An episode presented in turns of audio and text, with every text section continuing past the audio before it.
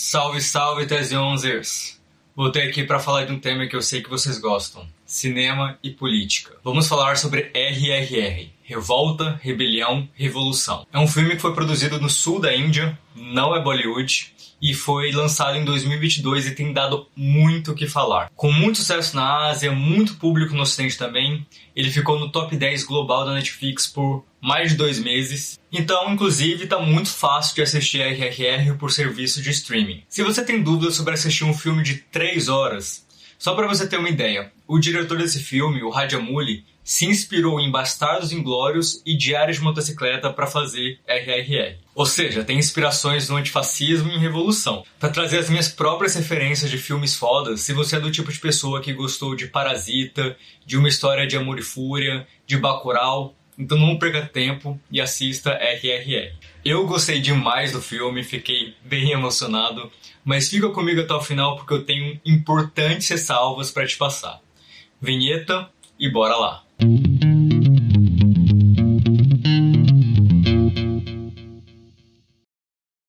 Esse filme acontece com todo o contexto da ocupação colonial britânica na Índia por volta dos anos 1920. É um filme de ficção, mas se inspira em lideranças revolucionárias que existiram. Logo, as cenas introdutórias do filme são muito eficientes em demarcar três forças fundamentais na trama. Em primeiro lugar, a coroa britânica e toda a sua hierarquia de comando que é autoritária e racista até o talo. É cheio de projetinhos de Hitler. Em segundo lugar, temos um personagem indiano que é o melhor policial a serviço da coroa. Melhor no sentido de ser extremamente violento, intenso e eficaz como agente de repressão ele é praticamente uma arma impacável dos colonialistas. Então ele está lá, basicamente, a serviço de reprimir os rebeldes indianos. Em terceiro lugar, a gente tem o guardião de uma tribo. E esse guardião ele está inserido numa rede revolucionária e ele está perseguindo uma missão justa de resgate de uma criança que foi raptada pela coroa. E aí nesse filme a gente tem uma releitura ficcional da história, cheio de elementos de fantasia, de mitologia, de ação insana e de luta revolucionária, anticolonial e antirracista. Para mim o maior diferencial desse filme é o seu potencial de politizar o grande público sobre os massacres e os genocídios que os ingleses de fato promoveram contra os povos é, nessa região da Índia. Literalmente, a primeira cena do filme mostra os dignatários da coroa, o regente, a sua esposa, raptando uma criança simplesmente porque apreciaram o canto dela. Quando a mãe dessa criança implora para não levarem, um soldado aponta uma arma para a cabeça dela. Nesse momento, o manda-chuva do Império, o governador Scott, faz um discurso que sintetiza a visão dele sobre o colonizado. Ele fala para o soldado que a munição que ele carrega passou por um longo processo de produção industrial e transporte naval, trazendo custos para a coroa. Ou seja, para a principal potência colonial, o colonizado é lixo a vida deles não vale nem o preço de uma bala, produzida por um império que explora quase o mundo inteiro. Então, o soldado é incentivado a atacar a mãe da criança com um pedaço de uma árvore que estava ali na estrada. Tudo isso para economizar o preço de uma bala. Toma aí esse simbolismo de austeridade colonial, simbolizando bem a junção de liberalismo com necropolítica. E aí a gente respira para dar uma digerida sobre isso. E aí me fala você, quantas vezes você já viu um filme em que os vilões são os colonizadores britânicos? Veja, a cultura eurocêntrica é uma cultura que outrifica ela vive de estereotipar outros povos como menos humanos e inferiores. RRR faz uma inversão rara de mostrar os colonizadores de forma estereotipada como sádicos unidimensionais. E eu acho que nem dá para falar que é um exagero, porque infelizmente esse retrato não está muito distante do racismo explícito que marca todo esse período histórico. O filme consegue representar o que é um império que tem domínio não só em uma região, mas em todos os continentes. Vale mencionar aqui a Conferência de Berlim de 1885, em que as potências coloniais europeias é, decidiram entre si as fronteiras dos países africanos, pensando simplesmente nos seus próprios interesses, tendo no extrativismo e no genocídio o seu modus operandi. E o Império Britânico foi, pelo menos até o fim da Segunda Guerra Mundial, o maior império e o que mais destruiu sociedades por meio da sua colonização. Ou seja, tê-los como vilões é unir ficção com uma análise crítica da modernidade. O racismo nesse filme não é só abordado pelo viés da violência militar, mas também da humilhação constante e de toda uma ordem jurídica que sistematiza um estado de exceção que está na base do que foi se tornar o nazifascismo, como analisam Franz Fanon, Aquile Mbembe e vários outros autores anticoloniais, pós-coloniais, decoloniais, o mundo colonial não era o contrário da democracia, era a sua outra face. Era seu duplo, uma outra face, noturna e mascarada. A celebração de direitos e civilidade sempre dependeu na base de tirania e desumanizações extremas. O filme traz também a violência em legítima defesa dos povos colonizados. E eu acho curioso porque a imagem é, principal que o Ocidente tem da luta pela independência na Índia passa muito pela figura do Gandhi e do pacifismo. E bem, parece que RRR tá se lixando para isso. E digo mais, com razão. Porque veja, o Gandhi tinha uma linha pacifista complicadíssima, muito moralista, paternalista e elitista. Porque em diversas situações históricas dos indianos se rebelando com violência, o Gandhi ia público para criticar esses rebeldes como uma turba irracional e despreparada para uma independência criticava até mais do que os próprios colonizadores, cuja prática de violência era incomparavelmente superior. Eu estou deixando aqui uma referência de um texto crítico ao Gandhi e retomo que o filme passa muito bem que não tem equivalência entre a violência do colonizador e do colonizado. Algo que tem embasamento em diversos autores, como Fanon e o Paulo Freire. Como disse o Nelson Mandela em 1962, a força é a única linguagem que o imperialista entende e nenhum país se libertou sem algum uso de violência. RR entende que não dá para dialogar e reivindicar direitos com um poder que acha que a sua vida vale menos que o preço de uma bala. Ou seja, não dá pra gente ficar pregando uma superioridade moral pacifista quando do outro lado tem um poder que está disposto a massacrar incontáveis vidas, seja por fome, por doença ou por bala, porque lucram com isso. Agora, tocando aqui em algumas nuances, é fato que nenhum povo oprimido, nenhum grupo oprimido é homogêneo e livre de contradições.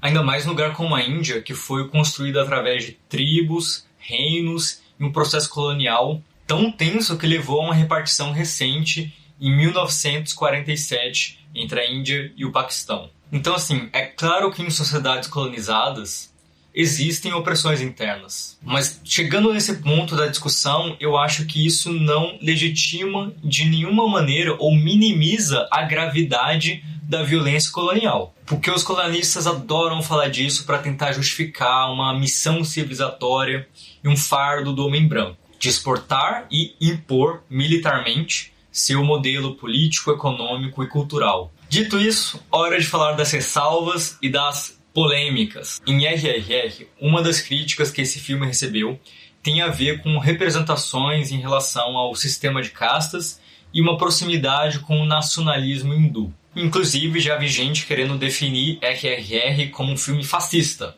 o que me parece uma extrapolação. Para começar, como o filme tem inspirações históricas, seria anacrônico relatar uma luta anticolonial que não fosse contaminada pelas divisões de castas da época. A luta era contra os colonizadores. Contudo, vale mencionar que tem autores indianos que têm críticas ao filme e ao diretor, e eu deixei referência sobre isso aqui. O básico é que o personagem do Rádio é de uma casta superior ao do personagem do Bin e há críticas pesadas em torno dessas representações. Quer dizer, de uma representação que seria estereotipada e paternalista e que reforça essa diferença de casta entre os personagens. O Rádio como mais racional, mais planejador, mais líder e o Bin como mais emocional, mais simplório, mais selvagem. E eu acho que isso é uma crítica que a gente tem que considerar sim. Sobre o fascismo, o fato é que esse filme surge num contexto nacional de muita força da extrema-direita. Eu acho que a gente precisa separar o que é o filme das tentativas de cooptação que essa direita pretende fazer. Na metade de fevereiro desse ano, o próprio diretor Rajamouli se defendeu das críticas de que o filme estaria insuflando um populismo de extrema direita. E aí ele cita um caso em que ele próprio foi ameaçado e também de ameaças em salas de cinema transmitindo RRR. No mais, nessas entrevistas, ele tem se esquivado bastante das polêmicas políticas num nível que beira uma despolitização pós-política. Assunto que quem acompanha o canal já deve entender bem. E aí ele fala que o que ele se importa mesmo é com entretenimento e não com as mensagens políticas que seus filmes trazem. É uma postura problemática e, na minha humilde opinião, contrasta com a forte crítica anticolonial que a gente tem em RRR. Por outro lado, o pai do Rajamouli foi quem escreveu a história de RRR com ele. E ele está nesse momento participando da escrita de um filme sobre uma organização paramilitar de extrema direita que tem vínculos com o partido do atual presidente indiano Modi. E aí isso é muito problemático e eu pretendo continuar acompanhando essa situação. Porque o fortalecimento do fascismo na Índia é bem real, e isso influencia a forma que a gente vai olhar para a obra, principalmente no decorrer do tempo. Por fim, eu vou entrar em alguns spoilers, então se você ainda não assistiu RRR, esse, esse é o momento que a gente se despede. Eu espero tenha convencido vocês que vale a pena assistir esse filme. Do nível que eu fico seguro de dizer para vocês que não se esqueçam de voltar aqui para me agradecer depois. E também para ver esse meu comentário final com spoilers. E é isso. Spoilers agora. Então, o grande plot twist do filme é que o rádio estava infiltrado na polícia como parte de uma estratégia de tentar traficar armas para a revolta anticolonial. Importante dizer que isso não tem nada a ver com o que o Aluri Sitarama Rádio fez na história de verdade, assim como no caso do Komaram Bin. Então, ficando aqui restrito na análise da trama do filme, eu acho a estratégia do rádio fictícia erradíssima erradíssima com três R's, sabe? Eu até aceito que à primeira vista possa fazer sentido. Se o objetivo é ter armas e o exército colonial tem armas, então numa posição de comando hierárquico daria para conseguir armas para os rebeldes por dentro da polícia. Ok, mas toda tática tem que ser refletida a partir dos seus custos e riscos. Ou seja, para ele se tornar um oficial especial com essa capacidade de gerenciar as cargas bélicas, o rádio precisa se destacar na defesa do império colonial. E para isso ele espanca rebeldes, ele tortura e ele provavelmente mata também. E tem aí não só um problema ético de usar da violência contra quem deveria ser seus camaradas na luta, como eu também acho que isso não tem sustentação lógica, nem política, nem militar. Porque veja, nesse processo de se destacar, ele está na prática fortalecendo o seu inimigo, o poder colonial, e enfraquecendo seus aliados, o poder anticolonial. Na minha análise, o objetivo das armas virou um fetiche. O que era para ser uma tática virou a estratégia. O que era para ser o meio virou um fim em si mesmo. E ele acabou perdendo a noção da estratégia anticolonial. E demorou muito para ele perceber que esse não era o caminho. O caminho, na verdade, era o da guerrilha, que é o caminho do BIM. A guerrilha possibilita ataques que fustigam um poder militar incomparavelmente superior em estrutura, tudo com base em organização clandestina e no apoio comunitário aos guerrilheiros. E aí entram táticas bem melhores para fazer os mais fracos derrotarem os mais fortes, militarmente. Rádio, enfim, se complementa ao BIM ao voltar para sua raiz guerrilheira e parar com a sua atuação de fogo amigo, que foi muito contraproducente para o objetivo revolucionário. O nosso alívio é que o rádio foi capaz de autocrítica e se juntou ao BIM entendendo que o poder de fogo precisa ser muito bem direcionado. Fogo no colonialista. E essa é a minha deixa. Comente, compartilhe, se inscreva e que essa explosão de vulcão com tsunami nos sirva de inspiração e reflexão. Fui!